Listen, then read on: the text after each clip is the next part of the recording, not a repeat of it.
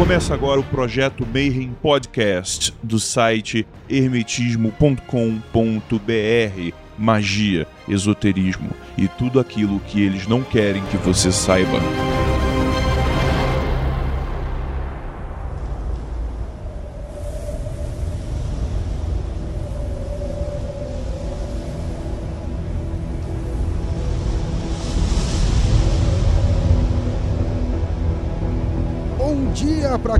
Bom dia boa noite, para quem é de boa noite. Você está no Projeto Mayhem. Eu sou Rodrigo Grola e mais uma vez estamos aqui com essas ilustres presenças para levar para vocês um pouco de hermetismo, magia, esoterismo e tudo aquilo que eles não queriam que você soubesse. Nessa semana, todo mundo de volta para a mesa. Aqui do meu lado, Marcelo Deldébio. E aí, Grola, tudo belezinha? Maravilha. Tiamat Salve Grola, salve todos. e Cos. Antes tarde do que nunca. E hoje nós estamos aqui para falar, cara, eu acho que é o básico do básico. A gente vai falar de teoria da magia. Eu acho que é o, o- o fundamento do fundamento, né? É o básico do básico e é tão surpreendente a quantidade de gente que quer começar pelo avançado. Básico do básico, mas aonde tudo retorna, porque é o próprio fundamento. Básico do básico e ninguém chega a um consenso, né? A gente vai falar da nossa opinião.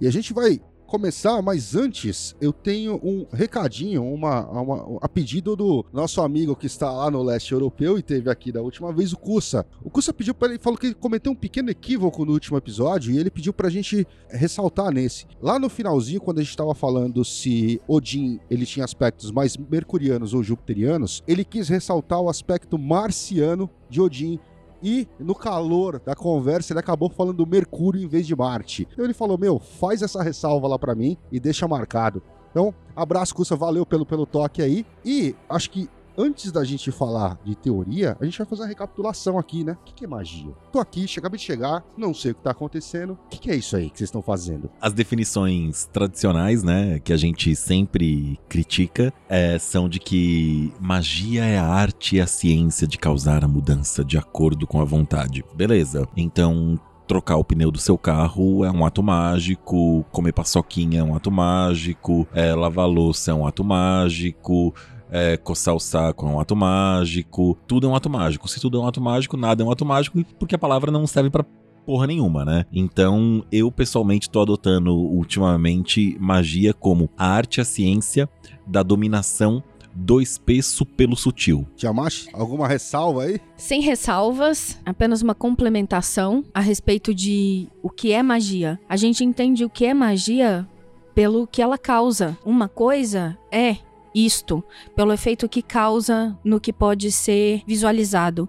Enquanto arte de criar alteração na manifestação através da vontade, a principal ligação do que é magia está vinculada pessoa que a faz. A gente tem o Crowley, que traz a concepção de que magia é a alteração da manifestação. Em contrapartida, a gente tem a John Fortune, que fala que magia age no sutil. E a gente tem a Tiamat, que diz que magia é a união das duas coisas. A magia só é possível na manifestação se ela acontece no mago, no magista, no operador da magia. Cos já me sacaneou, porque eu ia falar que a magia é a arte de causar a manifestação das ideias, né? E na verdade tudo é magia. E nada é magia. E tem gente que vira e fala, magia nem existe. E alguns ateus que eu conheço, os caras fazem mais magia que muito mago de Facebook. Então, pra mim, a, a magia é o ato de você puxar uma ideia lá de cima de Rockmar, trazer, filtrar pelo seu entendimento de Binar, aí planejar e executá-la ali no rigor, calcular os problemas, calcular o que dá pra fazer, o que não dá pra fazer, quanto que vai gastar, quanto que não vai gastar, de esforço, não necessariamente de grana, mas de todas as energias, e aí chegar em Tiferet que é a beleza, que é o melhor que dá pra fazer. E aí você vai descer para o segundo plano e tentar executar. Então, ter o poeta em Rod, ter a musa inspiradora em Netzah, gestar a magia em Esod e, como disse Crowley, sucesso é a tua prova. E finalizar ela em Malkuth. Então a magia pra mim é quando o cara realmente consegue pegar o que ele planejou em Tiferet e executar com maestria no mundo material. Mas nesse conceito faz parte o filtro, porque, por exemplo, quando você fez essa colocação, impressão que chega num determinado ponto, talvez em, em Gevurah, onde você precisa avaliar se você realmente precisa ou se é necessário fazer isso que você está fazendo. E eventualmente nem é necessário. Você acha um caminho melhor, né? E a magia seria justamente você conseguir trazer a beleza do útil e do necessário no, no final do caminho. E, e saber quando deixar essa ideia para trás, então também faz parte do, do processo. Também faz parte. Então, saber escolher as tretas que você vai resolver e que não tem solução. Que não tem solução, solucionado está. E como eu disse, é, só é possível que o mago, é, o magista, suba a árvore da vida, beba da inspiração divina para manifestar algo em incompatível vibração consigo mesmo se houver dentro dele. Ah, o limite de conhecimento do mago, que aqui a gente representa habitualmente como Binah, ou a energia planetária de Saturno, é o que define a capacidade do mago de, de manifestar a própria vontade. Você não manifesta algo que você não conhece. Então, antes de verticalizar a magia e buscar beber da inspiração divina, a, essa acepção e esta vontade precisa vibrar dentro do mago. Dentro da do, da conversa e da, das ideias, o que me passa pela cabeça mesmo nesse momento é, cara, a gente tá falando de quatro pessoas que se conhecem há quê? No mínimo, no mínimo, sete anos. Dez anos. Dez anos, assim, é, é o mais provável. Agora, sete anos, assim, é o mínimo, mínimo, mínimo que eu tenho certeza absoluta. E que convivem, e que estudam, e que debatem, e que conversam, e que trocam ideia, e que dão cursos juntos, e que fizeram os mesmos cursos, e que leem livros, e que trocam livros, e que veem os mesmos livros, e cada um falou uma coisa. Então, assim, é, isso, para mim, isso reforça muito o, a cara desse podcast, que é um dos podcasts que eu tava com mais vontade de fazer, que diz respeito ao seguinte: não existe o jeito certo de. O jeito certo de é a, é a frase mais nociva que existe em qualquer situação. O jeito certo de estudar, o jeito certo de fazer magia, o jeito certo de rezar, o jeito certo de amar, o jeito certo de transar, o jeito certo de comer, o jeito certo de se nutrir, o jeito certo de fazer. Não, não existe isso. É, é uma forma de você criar caixinhas que prendem, é, dando uma ilusão de liberdade. Porque, ah, cada um pode escolher de três formas diferentes. Desculpa, é uma prisão de três celas. Continua sendo uma prisão. Então, quando a gente pega essa coisa da teoria da magia, ela ao mesmo tempo em que a gente tenta encontrar isso, encarar isso de uma forma livre, ela cai no risco de armadilha das definições, né? Porque e se a gente estiver errado? Se a gente estiver errado, não tem problema, porque a gente está aprendendo e está desenvolvendo aí o que a gente efetivamente sabe. Agora, ter uma ideia, uma concepção morta, acabada e fechada que não enfrenta a realidade, que não enfrenta o mundo, que não toca na existência propriamente dito, é morto não, não tem valor. Então, baseado nisso, então vamos imaginar o seguinte cenário. Uh, tem um, um, um, neófito aí, alguém novo que tá, tá chegando no, no, no rolê agora. Você tá num debate, por exemplo, com o cético, e esse cara entende que não existe uma definição clara, é, é, objetiva do que é magia. Não existe uma definição, mas existem milhões de definições do que é magia. Mas ele entende, ele aceita. Ok, mas qual é a pergunta que esse cara faz? Tudo bem, mas então como é que isso funciona? Aí a gente começa na primeira definição teórica a respeito de, de magia magia ou não, que eu acho uma, uma discussão que não tem resposta, que ninguém chegou a uma resposta definitiva, definidora e que a gente tem a nossa conclusão, efetivamente, né? Que é o debate entre o monismo, dualismo acredita que existe matéria e existe espírito, né? Existe o espiritual e existe o material. Então nós somos carne ou o contrário, né? E temos um espírito que é oposto e diferente da carne mortal. É uma forma de ver, é uma forma de encontrar, é o que uma parte muito grande das religiões é, estruturadas dão, né? Ah, a carne morre, acaba, blá blá blá, mas o espírito barra alma, que são é, de outra dimensão. Não, não.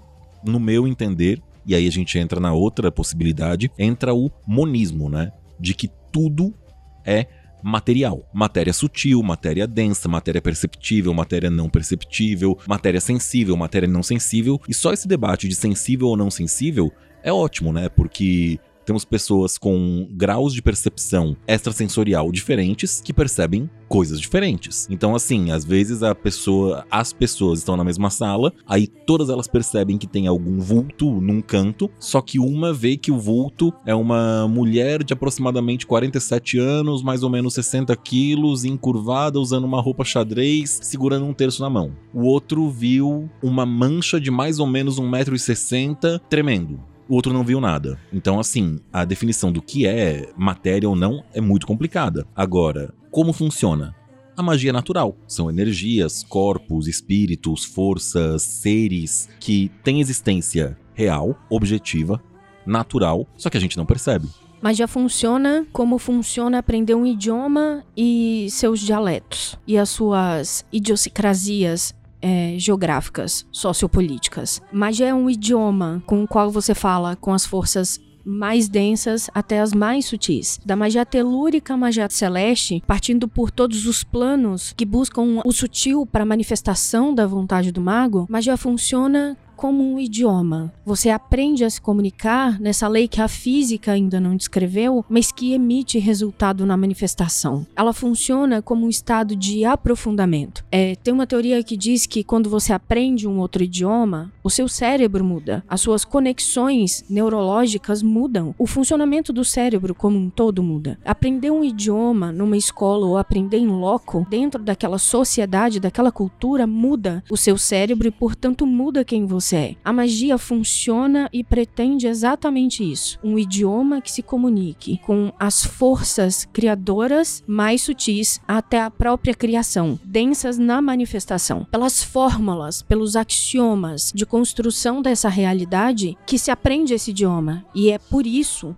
e é como a magia funciona, se comunicando com forças que falam idiomas diferentes. O idioma natural, o da criação, você vai trabalhar em quatro planos. A gente já vai falar de Posso já dar um spoiler aqui? Pode, pode. O spoiler já foi dado. Já foi dado. E é fácil de entender, assim como a gente viu no outro podcast que a gente fala de treinos de arte marcial. Então, a arte marcial é o treinamento físico. Então, você quer ter um corpo melhor, você faz uma dieta, você vai treinar, você começa a correr, você faz exercício, você vai fazer crossfit, vai fazer kung fu, vai fazer MMA, vai escalar é, indoor, etc. Se você virar e falar assim, eu quero ter um corpo melhor, é muito fácil de entender. E aí nós temos o segundo corpo, que é o nosso corpo mental. Algumas filosofias vão falar que é o emocional, mas eu gosto da árvore que ela segue ali, né? Primeiro terra, depois ar, depois água e depois fogo. E quando você fala de um corpo intelectual, você fala, eu quero ser mais inteligente. Você tem bril? E aí você precisa ter bril para ficar mais inteligente. Você tem que pegar livros, ler, estudar, é, devorar. Se a sua cabeça dói, é porque você é burro. Não é porque o livro clássico ele é difícil. Então você tem que estudar mais. Então quando você estuda mais, você lê mais palavras, você comete menos erros, você faz mais exercício de matemática, você vai ter insights geniais. Então para você melhorar o seu corpo mental também é muito simples. E o seu corpo emocional, né, o elemento água. Você fala, pô, eu quero melhorar meu corpo emocional. Aí a gente vai entrar no que eu fico brigando com a Pri, que ela fala da masculinidade tóxica, que não pode sentir. Então o homem não chora. Mas ele pode chorar, ele pode se emocionar, ele pode assistir ali filme dos Vingadores chorar. O homem, ele tá permitido para isso. Quando o Rock derrota o Dragon, a gente pode chorar. É permitido. Não, brincadeira. É só para deixar ela vermelha. Nosso amigo do leste europeu, o Kusa, ele falou que ele não chora. Às vezes, ele sua pelos olhos. Mas a ideia é sentir. Então, o homem, ele pode pegar uma criança, o seu filho, ter esse sentimento. Você pode assistir uma ópera, você pode cantar, você pode dançar, você pode pintar, escrever poesias. Hoje foi a primeira vez em que eu gostaria que esse podcast fosse um videocast só para vocês, ouvintes, poderem captar o rosto da Tiamat e a expressão facial dela ouvindo isso. É uma coisa que, olha, não cabe em palavras. E eu vou falar sobre isso daqui a pouquinho, assim que o Dodébio terminar de falar. E aí você pode ter essa sensação. Você escuta uma ópera, você escuta músicas boas, você vai textos profundos, poesias, músicas, você se torna mais empático, você se torna mais sensível ao outro, né? Vai numa creche, é, dá sopão pros mendigos, faz um ato de caridade, vai lá e vê a miséria. Então você consegue se colocar no lugar do outro. Então melhorou seu corpo emocional. E o corpo do fogo? Como é que se melhora? Através da magia. Vou fazer um adendo que não precisa necessariamente entrar no podcast oficial. Mas nenhum mago, nenhum magista é completo pro início da sua caminhada se não dominar os quatro elementos ou os quatro mundos. Então, além de conceitos em pautas vigentes na sociedade que a gente lida hoje, entendam magistas.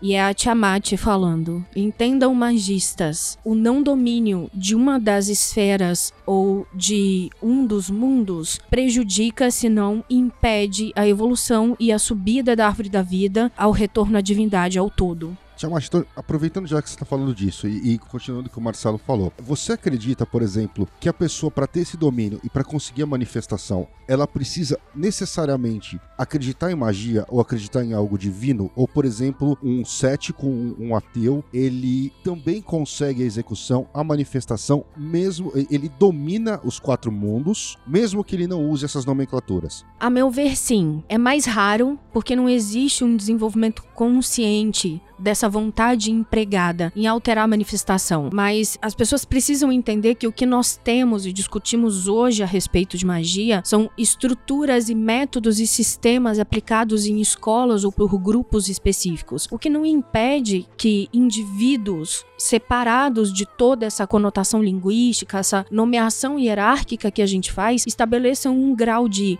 retorno à natureza e filosofia a respeito da própria vida ou dos estados naturais que levem a ele ao domínio dos elementos, ao domínio das esferas e, por consequente, à manifestação da sua vontade no mundo. É o estado natural do homem a magia, não é algo separado da humanidade a magia. E é por isso que é, a meu ver, existe cada vez mais esse chamado sutil é, ao retorno da observância das leis naturais. Mais do que sistemas montados, do que escolas ou métodos, e a, e a famosa, né, a famigerada briga entre escolas mágicas que a gente vê no Brasil mais do que em qualquer outro lugar, nós temos o indivíduo, o homem, dotado de possibilidade de conexão com a divindade, e por causa disso, o estabelecimento de um sistema filosófico de observação da natureza que reflita o próprio desenvolvimento. Assim, o, o domínio das esferas, o domínio dos elementos, a, a consequente manifestação. Porque a gente tem que entender que esses sistemas, esses métodos, são lentes de leitura do mundo e são lentes que nós admitimos como nossas a partir do contato com elas a respeito da nossa sintonia vibracional com aquele sistema de dogmas e de devoção, que não significa que cada um de nós crie em si a, a própria filosofia a respeito da observação natural. Talvez seja interessante colocar isso antes do que o Gorola perguntou, tá? Só para avisos de edição. Uma coisa que a Tiamat falou que eu acho muito legal, isso aí é. Você sai da, da linguística, mas a linguística não sai de você. Que ela falou assim: ah, a, a magia é uma língua, uma forma de você se comunicar com o mundo. Eu morro de vontade de algum dia sentar meu bumbum numa cadeira e escrever uma crônica, um texto, uma fantasia, um mito, qualquer coisa do gênero, que seria uma história mais ou menos assim. Alguém, ou na Grécia, ou na Europa medieval, ou no Brasil mesmo, um índio, alguma coisa do gênero, é, estava andando pelos campos e de repente ele viu dois seres divinos conversando, ou dois anjos conversando, que seja. Só que ele ficou impressionado, porque quando esses anjos eles falavam, eles não falavam apenas palavras. Eles falavam palavras com sons de instrumentos musicais, com cores, com aromas, com sabores, e tudo isso junto ao mesmo tempo, e eles se comunicavam variando essas quatro, cinco, seis dimensões diferentes que nós não temos. Quando a gente fala, se você mantém sua higiene dental e sua saúde estomacal bem arrumadinha, você fala apenas com sons e com um pouco de gestos, né? Então, que você se mostra, tudo mais. Mas basicamente a nossa linguagem humana é sons. A não ser que você for italiano, que aí você fala com muitos gestos. Exatamente. Quando você fala de linguagem de outros animais, eles têm outras coisas que compõem o sentido. Por exemplo, formigas têm uma linguagem química. Abelhas têm uma linguagem de uma dancinha que elas mostram a direção para onde tá o campo de flores, as flores para as outras usando uma dancinha. Então eu fico imaginando que até certo ponto, talvez, a magia seja uma linguagem como a Tiamat falou, que você fala com o mundo. Só que essa fala não é apenas palavras. Palavra e música e perfume, e sabor e entonação e vibração e sentimento e pensamento e imagem e luz, de uma forma que, quando você faz uma operação mágica, a gente vai falar disso um pouco mais daqui a pouco, você coloca todas as camadas de sentido e significado para o mundo te ouvir. Então, quando você acende um incenso, você está acrescentando um aroma para aquilo que você está falando para o mundo. Quando você coloca uma comida, você está acrescentando um sabor. Quando você coloca um mantra, uma música, um instrumento musical, você está acrescentando um som. Quando você coloca as palavras vibrando, não vibrando, declamando, não declamando, isso a gente tem debates e debates infinitos a respeito da forma certa de vibrar ou declamar. Você está acrescentando um determinado sentido, até um determinado momento que em linguística isso é muito claro. Porque se eu falo para vocês caro e carro, é, vocês sabem que são duas coisas completamente diferentes. Só que a palavra em si é muito parecida. Se eu falo cabo e cato, vocês sabem que são coisas diferentes por causa do som, mas são coisas muito parecidas. Se eu falo felicidade, fazendo imagem de aspas com os dedos, vocês sabem que eu tô sendo irônico, que aquilo não é felicidade. Talvez, para falar com o universo, a gente precise disso. Precise falar em dimensões de sabor, textura, som, vibração, sentimento que a nossa voz não alcança. Então a gente tem que complementar tudo para finalmente o universo ouvir a gente mortal de bosta que a gente é. É por isso que eu sou a, a chata da Idade Média, que diz que para começar a pensar, a estudar magia, você deve dominar o trivium ou o quadrivium. São as artes básicas que permitem que você é, assuma o domínio de todos os outros elementos da matéria. A esse respeito, eu tenho um negócio legal que o Marcelo uma vez teve contato com uma,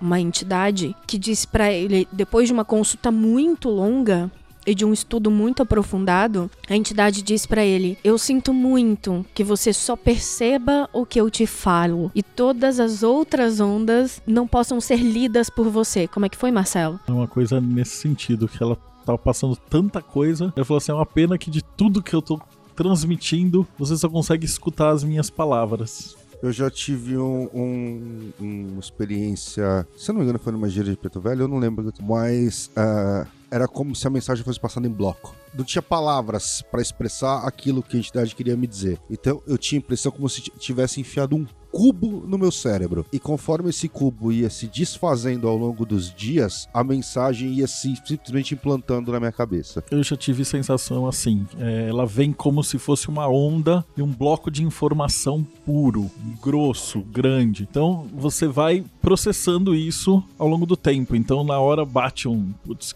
foi isso? E aí depois ao longo do tempo, conforme um cubo de açúcar, né? Ele é colocado na água assim. Ele vai dissolvendo, E aí, né? conforme vai dissolvendo, você vai lembrando, e cada vez que você vai lembrando, vem alguma coisa a mais. Né? E era alguma coisa de um trabalho que eu tava fazendo, e aí vinha o sentimento, vinha a sensação, vinha o prazer de estar terminando o trabalho, vinha um- uma outra frase ou uma informação que precisava, mas a sensação era bem essa, de que eles se comunicam numa espécie de bloco de linguagem que é muito maior do que só uma onda sonora. vai uma um spoiler, né, ou um fragmento de conhecimento secreto e proibido que algumas ordens ensinam para os seus membros para estudar e treinar e tudo mais. Façam também exercícios de concentração, né? A gente fala bastante, tem no nos blogs, nos textos, nas instruções dentro do, do Mayhem e abertas mesmo no blog do Marcelo, tem lá o exercício da vela, né? Ou do ponto negro, em que você deve olhar para aquilo e visualizar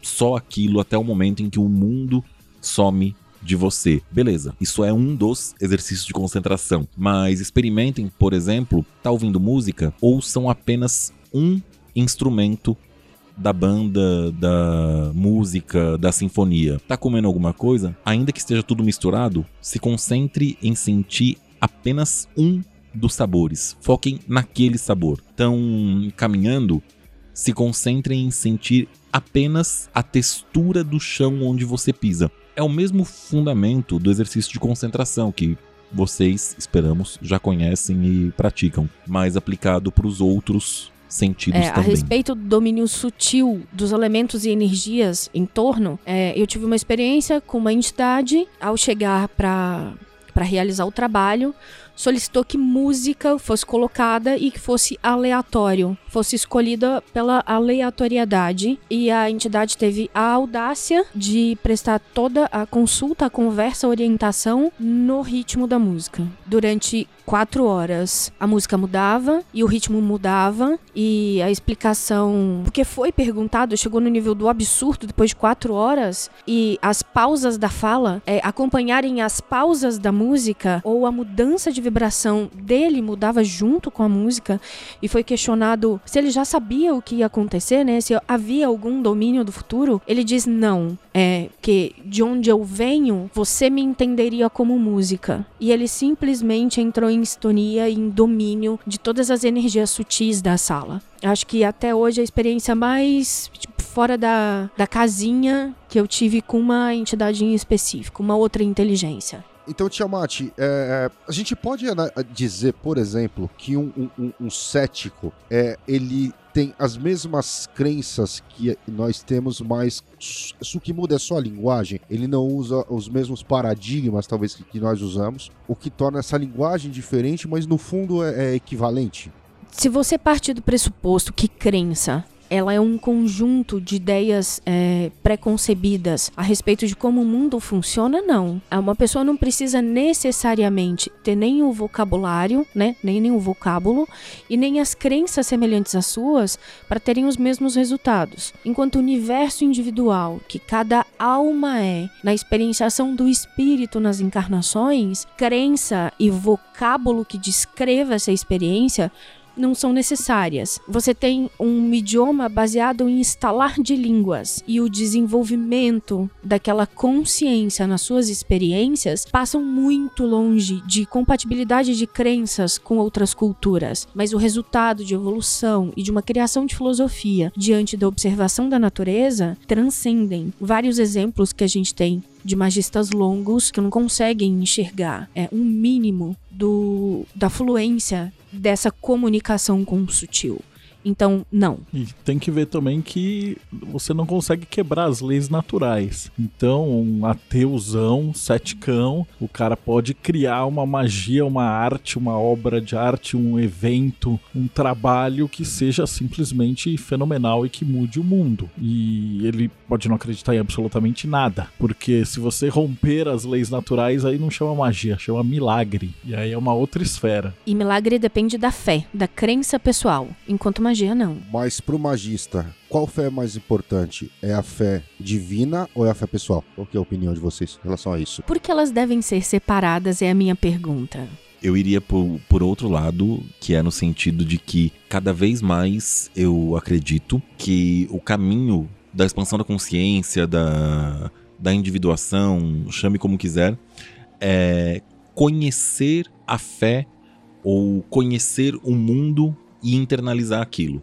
E assim, sempre que a gente entra nessa discussão e com uma frequência um tanto quanto desagradável a gente entra nessa discussão, ai, se tal coisa significa X para mim, então é X para mim. Não interessa se outros lugares falam Y. E com toda certeza, se é X para mim, é o, que é o que funciona no mundo. Porque esse é o meu símbolo e não existe o símbolo objetivamente. Tudo depende de interpretação. Fala isso pro pessoal do acidente de Césio em Goiânia ou fala isso pro pessoal que é, acredita que Goécia é mero estado psíquico e que ele tem condição de enfrentar? Ou fala isso pro pessoal que acha que o que interessa é a interpretação do símbolo, é o estado vibracional, é a fé e que o mundo objetivamente não faz diferença?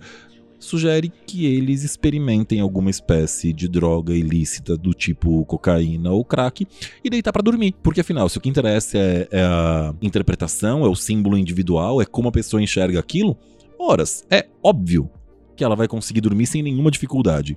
Mesmo que ela não saiba que foi drogada ou não. Opa, peraí, então a gente tem eventos e eventos e exemplos e exemplos e um monte de coisa que sugere que o pessoal que resolve começar a estudar magia por Goécia, por Clifa, se ferra nervoso porque não sabe o que está fazendo e tem uma ideia própria que não condiz com a realidade, se ferra. Ainda tem gente que sustenta que depende da interpretação de cada um, faz um teste de realidade, faz uma, uma avaliação, coloca essa crença ao teste do mundo e vê se funciona. Tem muita evidência de que falha. Baixou o nível, né? Baixou o clima, ficou pesado a. Então vou dar uma aliviada. É, você tem que lembrar que magista ou não, ateu ou não, dotado, caminhante de uma crença ou dotado da não crença, porque não escolher também é uma escolha, mas eu não vou entrar nesse ponto. É, nós somos co-criadores. A criação não depende de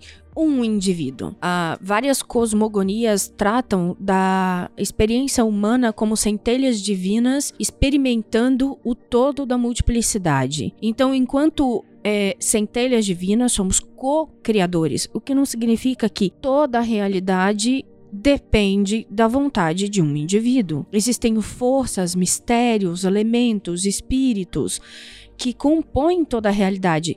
Isso definitivamente independe da sua crença. Citando Shakespeare, uma rosa, por qualquer outro nome, teria o mesmo perfume.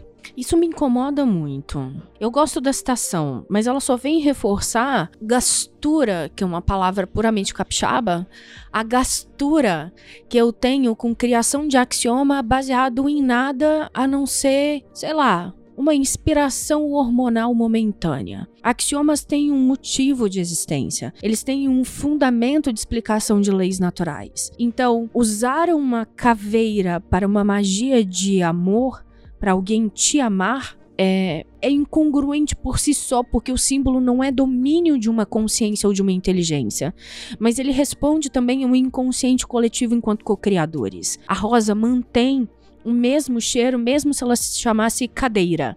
Mas não é possível é, utilizar uma rosa como foco magístico de intenção de vontade fora da vibração daquele elemento. O que eu encontro respaldo em leis herméticas, onde tudo vibra.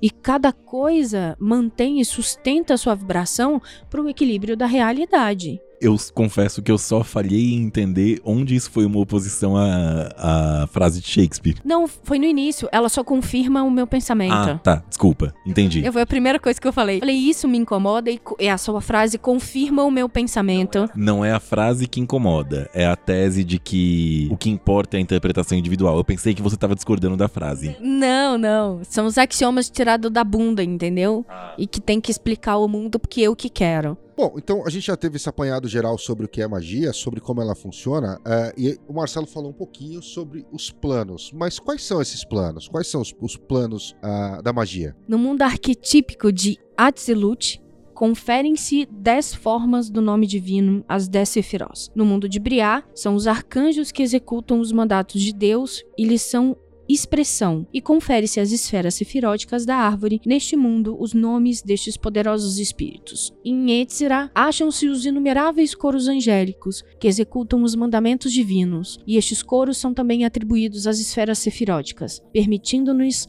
conhecer-lhes o modo e o nível de funcionamento. Em Asiá, como já observamos, certos centros naturais de força têm correspondências similares. Consideremos todas as associações quando estudarmos as Sephirotes em detalhes. Cenas do próximo capítulo. Temos uma citação ipsis literis da Cabala Mística de John Fortune que a Tiamat teve o cuidado e o capricho de trazer pra gente um começo de, de conversa, né? Assim, para aqueles que conhecem o Mayhem, que estão dentro das conversas, que estão participando dos cursos, especialmente os cursos fechados, né, por assim dizer, esses quatro reinos que a gente vai tratar aqui por Atzilut, Briat, Yetzirah e Asiá têm correspondências elementais. Essas correspondências não são unânimes, não são consenso, escolas diferentes trabalham com é, atribuições diferentes e a gente escolheu a nossa, que não vai ser dita aqui por desnecessidade, que nós consideramos a mais pertinente. Para fins de podcast hoje de conversa, a gente vai trabalhar apenas com os nomes aí de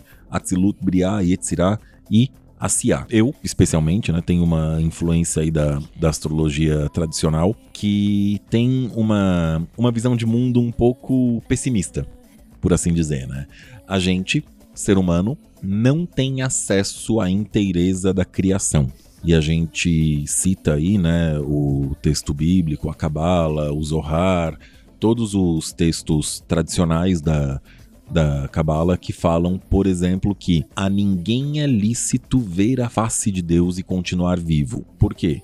porque além do conhecimento humano e a tentativa de enxergar a face de Deus estando encarnado, vai gerar um rompimento dos corpos mais densos por serem incapazes de lidar com o esplendor da criação, né? Então a gente tem aí os três planos é, inferiores, Briá, Yetzirah e Asiá, em que Briá tem uma é o, o mundo mais sutil ao que a gente tem acesso, que a gente trabalha como se fosse o plano é, das ideias, né? O plano mental, o plano mais do mais abstrato que a gente tem. A gente tem o plano mais é, denso da, da manifestação propriamente dito, do corpo, do material, do agir, das ações, e fazendo a ponte entre um e o outro, o reino emocional. Né? E inclusive daí vem a, o comentário tão clássico de que o Yesod, né, o reino emocional, é o portal do iniciado, que é por onde ele tem que passar para conectar os três níveis de magia. Então, nesses três níveis aí, mental, emocional e manifesto, é onde a gente tem a, a magia baixa, por assim dizer, né? A magia que a gente considera. É, vamos usar aí o termo do, dos 22 arcanos maiores do tarô, né? Do livro, do, do livro Meditações sobre os 22 arcanos maiores do tarô, ordinário. Porque se você, por exemplo, é, pegar um determinado nome, juntar com uma determinada erva, colocar dentro de um determinado receptáculo, você vai ter um resultado, né? Ainda que você não tenha alcançado estados alterados de consciência, devoção, imagem, blá blá blá, porque magia funciona, tá? O problema é, isso é, isso é, por sinal, é o que a gente chama no Brasil de simpatia, né? Que no, no exterior, na Inglaterra, nos Estados Unidos, eles chamam de sympathetic magic, magia simpática. A gente traduziu como simpatia, e aí tem lá os livros de banca, né? 99 simpatias para é, ter sorte no amor, é, 120 é, simpatias para ter prosperidade financeira. Funciona. Só que vai precisar de aporte energético constante. O que, que é o que ultimamente eu e acho que a gente vem considerando a alta magia, né?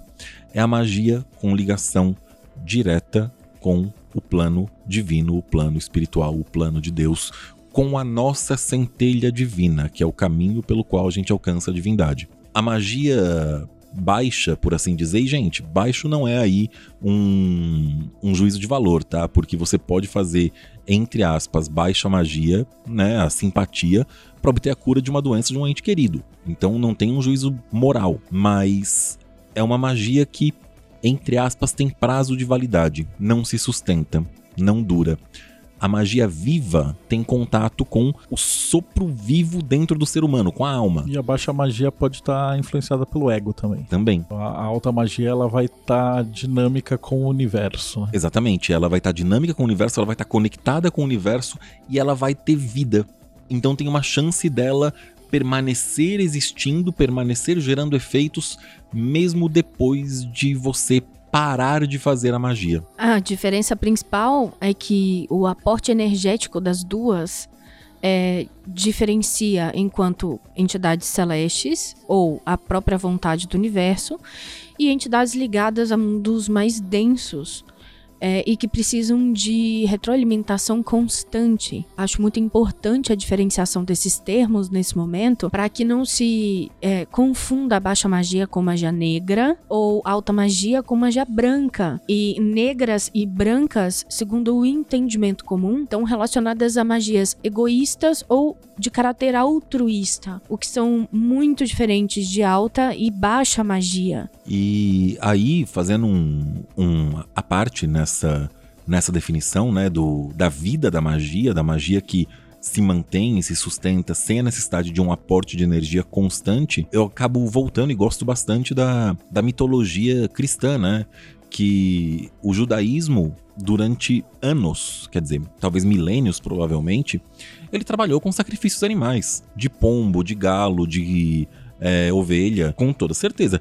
Para não falar que existe uma possibilidade real de que Abraão rompeu com a tradição dos sacrifícios humanos e que até então sacrifícios humanos eram uma prática cultural na época. E Azteca, Maia Inca ainda fazia. Com toda certeza. E ainda existe a expiação dos pecados através do sofrimento animal. Sim.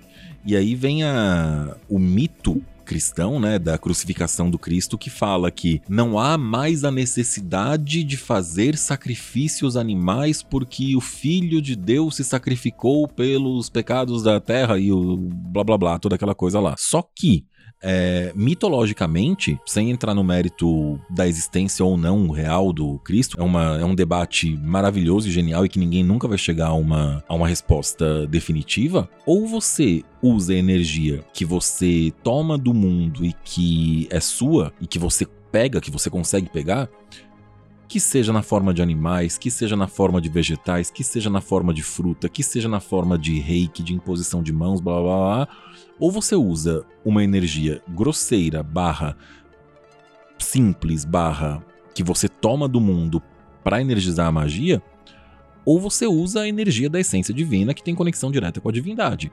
E aí, óbvio, supostamente, né, é um outro nível de magia, que um outro nível de pessoas tem acesso e que a gente reconhece a, a distância no presente momento do nosso estado de consciência, do SAG, do eu maior, da, de toda a nossa consciência. Tem um caminho muito grande para melhorar e eu acredito que o, o mito cristão diz respeito a isso. Então vamos dar um exemplo de como é que funcionaria então essa magia em termos teóricos, né? Então a pessoa vai querer fazer a baixa magia, lá, prosperidade, arrumar um emprego, tradicional, né? Embora o cara geralmente peça o emprego X e não uma oportunidade do universo de arrumar uma ocupação que ele lhe agrade. Seria muito mais fácil para o universo. Então você trabalharia com vibrações, com alguns sigilos, alguns uh, materiais, ou deuses, ou carta, ou um rito, etc. Então você precisa ter essas coisas no mundo material, né? Tudo começa e termina em Malkuth. Então, se você quer, vamos supor, arrumar um emprego, vender o seu carro, fazer um evento, colocar um trabalho,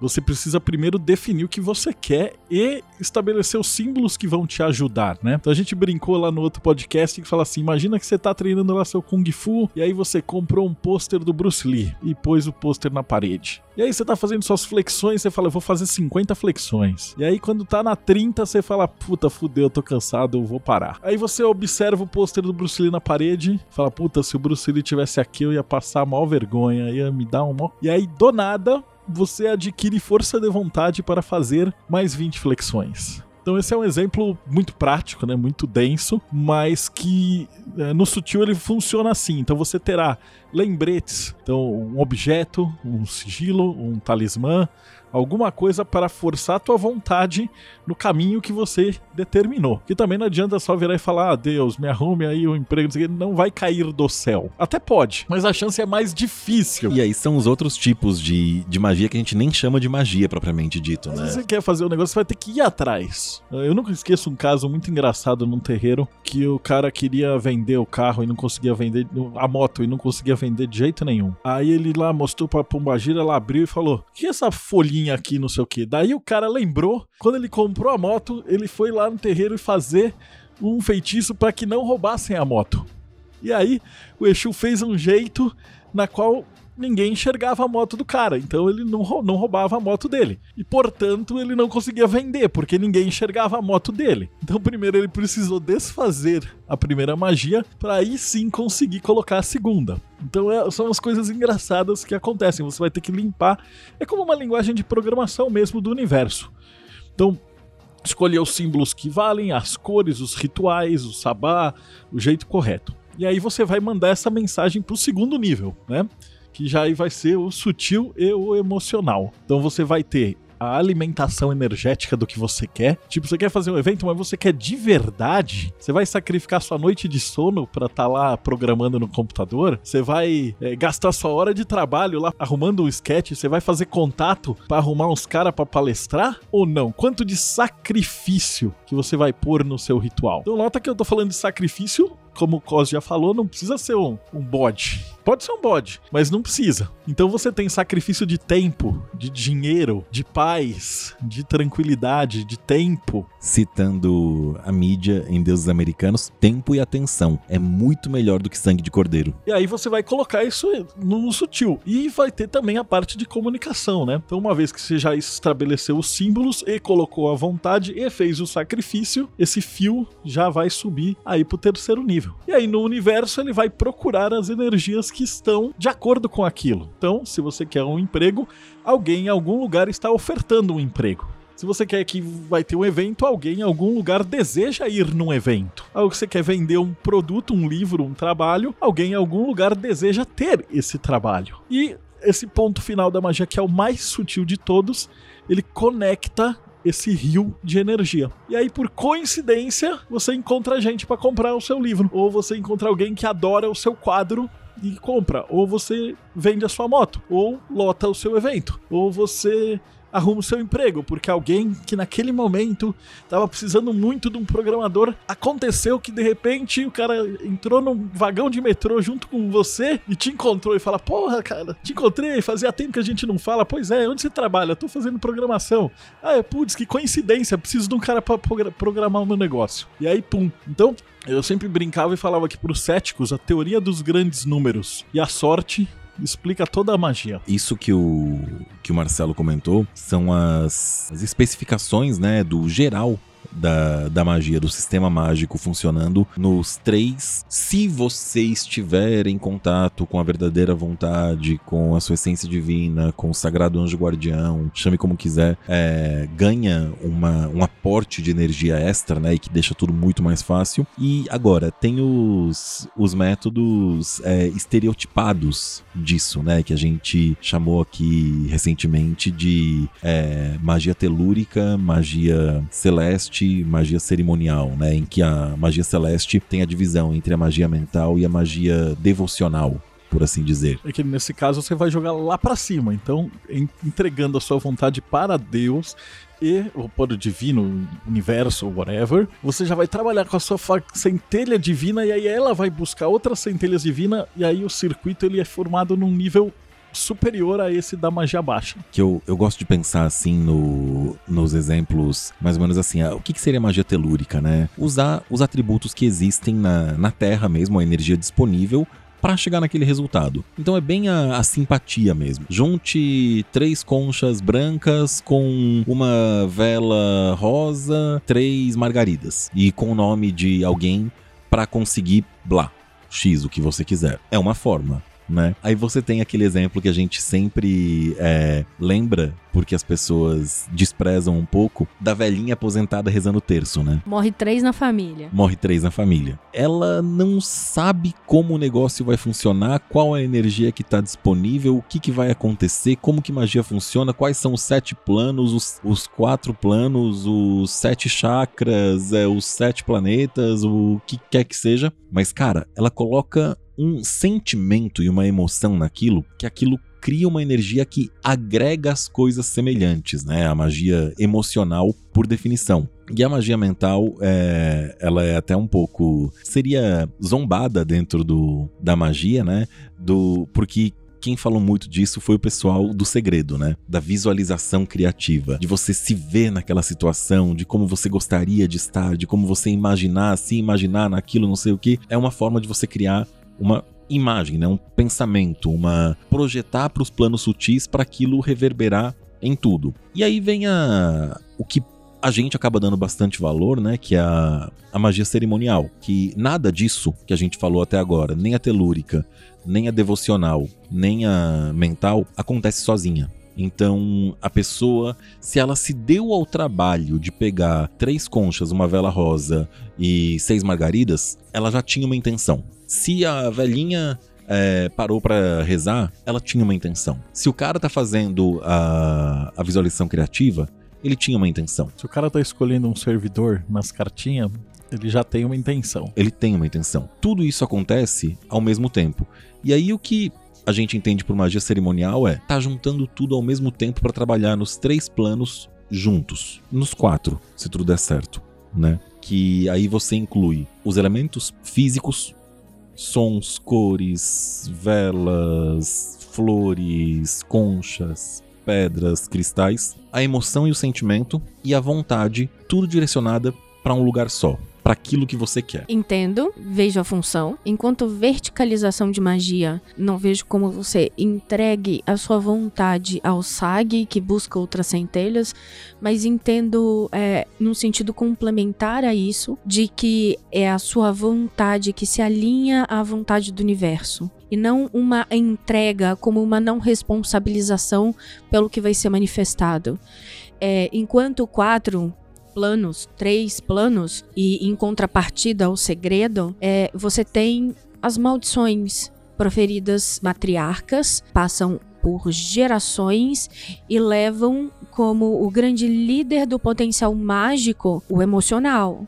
Então, em contrapartida à visualização criativa, onde você descarrega uma energia emocional no foco da sua vontade, você também tem as maldições que levam um segundo. Ela não precisa de elementos materiais, ela não precisa de compreensão mental e ela sequer pensou em Deus nesse momento. Ela precisou do olho e do emocional. Grandes maldições. Então, reconheça a utilização de todo o material. Mas nós também temos um âmbito da magia que consiste no poder pessoal na expressão individual da autoridade e autorização daquela pessoa. Uma vida inteira passando por grandes processos iniciáticos que a própria vida traz, deu autoridade e autorização. Uma velhinha que reza um terço e morre três na família, uma velhinha que, uma matriarca que impõe uma maldição dos seus filhos sem o julgamento de bom ou mal, de benéfico, maléfico, de arbitrário ou de essencial, é, nós temos uma grande movimentação de poder e de alinhamento da vontade desse indivíduo com a própria vontade do universo, baseado em autoridade e autorização. E às vezes, nesse caso da velhinha ou da matriarca, tem aquele probleminha adicional, né? Que ela tem a vontade, a intenção, o sentimento e a porta aberta. Porque o laço de sangue, ele dá uma conexão bem direta com as pessoas envolvidas. Bom, pessoal, eu acho que aqui, baseado no que a gente viu até agora, a gente já tem um apanhado geral sobre teoria da magia e a gente tem, já tem vários tópicos para trabalhar em outros episódios, né? Eu queria que 30 segundos de réplica, tréplica, quadréplica, para dar o seu ponto final aqui nesse episódio pra gente já preparar o cara pro, pro próximo. Quem começa? Tiamat? Foz? Pra quem ouviu aí até agora, a gente conversou bastante antes e depois do e durante o podcast a respeito disso. Isso é o básico do básico do básico da teoria mágica, o que é importantíssimo. A teoria na prática não funciona?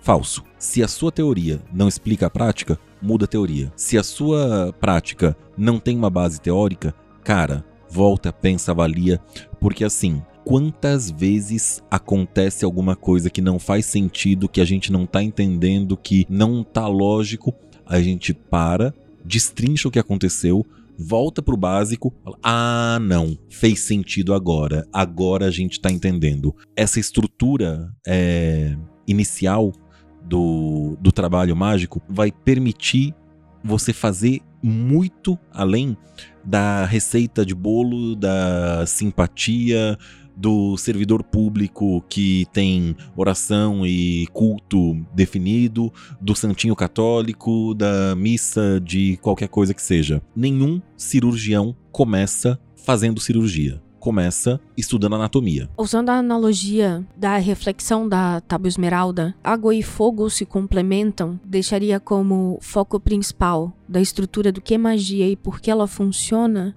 a, o trabalho conjunto, o resta restabelecimento da conexão mente-coração, que eu considero o axis mundi da manifestação do magista, o estudo e a prática. Prática não como ato da manifestação em terra, mas como o ato devocional da experiência prática da teoria. É, os dois alinhados é o que permite ao magista transcender ao mundo da inspiração buscando e bebendo das esferas de Rockmar toda a possibilidade e manifestando na Terra mudanças reais para si e para a comunidade em volta. E finalizando, esse podcast ele é complexo. Então, provavelmente, se você acabou de cair de paraquedas no rolê e tá tentando aprender magia, você provavelmente vai ter que escutar ele mais de uma vez. né? Porque como já diria o sábio Morpheus, ninguém salta no primeiro pulo. Ninguém vai fazer o primeiro salto. Então, a primeira vez que você escutar isso aqui, um monte de coisa vai passar batido. E aí, a segunda vez, depois que você escutar vários outros podcasts,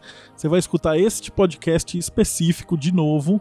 E aí você vai falar: caramba, fez sentido. E aí, depois de um ano, se você escutar esse podcast aqui de novo, você vai olhar e falar: caramba, os caras acertaram um monte de coisa, faz muito sentido e em algum dia vai sair aquela iluminação. Aí você vai falar: caramba, perfeito, é isso daí. Então não desiste. Tudo no, no mundo iniciático ele é feito em, em círculos, em espirais. Então é tipo um carrossel. A primeira hora que você pula no carrossel e dá na primeira volta, você não vai entender nada. E aí depois que você passar a primeira volta, você vai estudar mais, você vai ter mais exemplos, você vai ler mais, você vai olhar e falar: caramba, mais um pouco de sentido. E aí depois continue estudando, não desista. E aí depois de mais um tempo você vai falar: caramba, agora fez sentido. E aí você vai pegar a parte sutil da- das palavras que a gente falou nesse podcast. Mas tem uma coisa que é muito mais importante que isso. Marcelo, o cara chegou aqui agora, ouviu o Projeto Mayhem. Como é que ele sabe, descobre o que é o Projeto Mayhem? Ah, o Projeto Mayhem é um grupo de gal-